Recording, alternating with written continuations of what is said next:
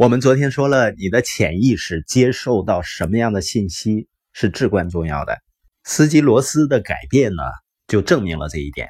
斯基罗斯呢，曾经掉进过绝望的陷阱，情绪低落，非常沮丧。他把那种情况叫做灵魂的冰冷之夜，一切呢都支离破碎。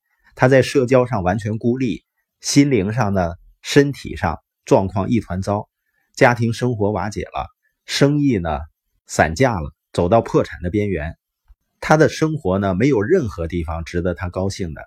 直到有一天，他参加了一个研讨会，他听到了一句话：“现在你正在拥有你想要的一切。”当他听到这句话的时候呢，他有一股冲动，想冲上讲台，揪住那个人，揍那个人一拳。他想，这个人怎么能这么说呢？我现在的生活支离破碎啊！难道这样的生活是我自己的原因吗？但是当他冷静下来以后呢，他下定了决心要改变自己的生活。那从哪儿开始改变呢？他要消除他生命中所有的消极因素。所以呢，他关上了电视，关上了收音机，取消了报纸和杂志的订购。当他在跟人交流的时候，如果感觉到对话朝着消极方向进行，他就立刻走开。那有人问啊，那你这么做会不会得罪别人呢？他说我不知道。我早就走远了，我不知道有没有得罪他们，我没有留在原地看看人们是否生气。如果他的生活中存在任何消极因素，如果他感到任何的消极因素，他就立刻摆脱他们。但仅仅摆脱消极是不够的，他开始让大脑接受积极的信息。他开始看书，大量的听磁带，开始跟书本、跟磁带谈恋爱，参加研讨会。他每天三个小时。五个小时、六个小时、十个小时，甚至一整天，一个星期七天，在学习，然后跟别人分享。他整整看了十八个月，听了十八个月。当有人问他说：“思吉，你怎么能够每天抽出一个半小时、三个小时、十个小时来看书呢？”斯基罗斯说：“啊，我没有选择，我的生活支离破碎，我不得不重新掌握自己的生活。”所以呢，他开始看书、听磁带，看书、听磁带，看书、听磁带，看书、听磁带。大约十八个月以后，他的生活开始发生变化了，他的整个思想开始变得积极起来。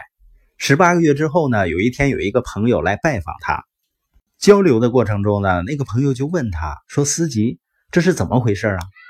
司机问他说：“你是什么意思呢？”那个朋友就说：“发生了什么事情呢？”斯基罗斯说：“啊，我不知道啊，没什么呀。”那个朋友说：“啊，肯定有事情发生了。”他说：“啊，你变样了。”斯基罗斯说：“好像没有啊。”那个朋友说：“你变样了。”斯基罗斯就问他：“我是变得更好了，还是变得更差了呢？”朋友说：“你变得好多了。”斯基罗斯就很兴奋，然后说：“让我告诉你我是怎么做的吧。”于是呢，他开始告诉朋友他的生活发生了什么事儿。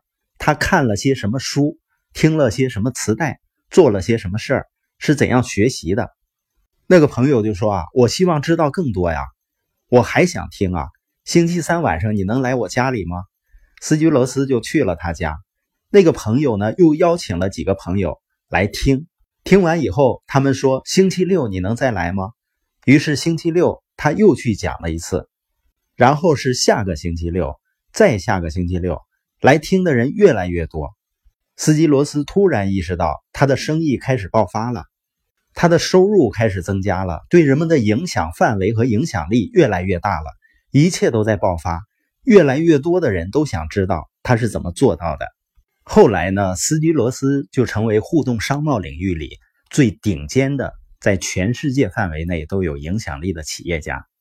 那斯基罗斯成功的故事会告诉我们什么呢？如果你改变了，你的生活就一定会改变。那我们的改变要怎么进行呢？我们要听积极的，要看到积极的，要参与积极的研讨会。然后呢，我们就培养了积极的态度、积极的信念、积极的表达、积极的思考、积极的行动。这有多重要呢？我经常看到很多的人带着消极的态度去追求梦想。他实际上是一脚踩油门，一脚踩刹车。每当我看到这样的朋友的时候，我就知道他需要听更多的播音，更多的 CD，去看更多的书，参加更多的研讨会，直到他的态度发生改变。那你梦想的一切就都会到来。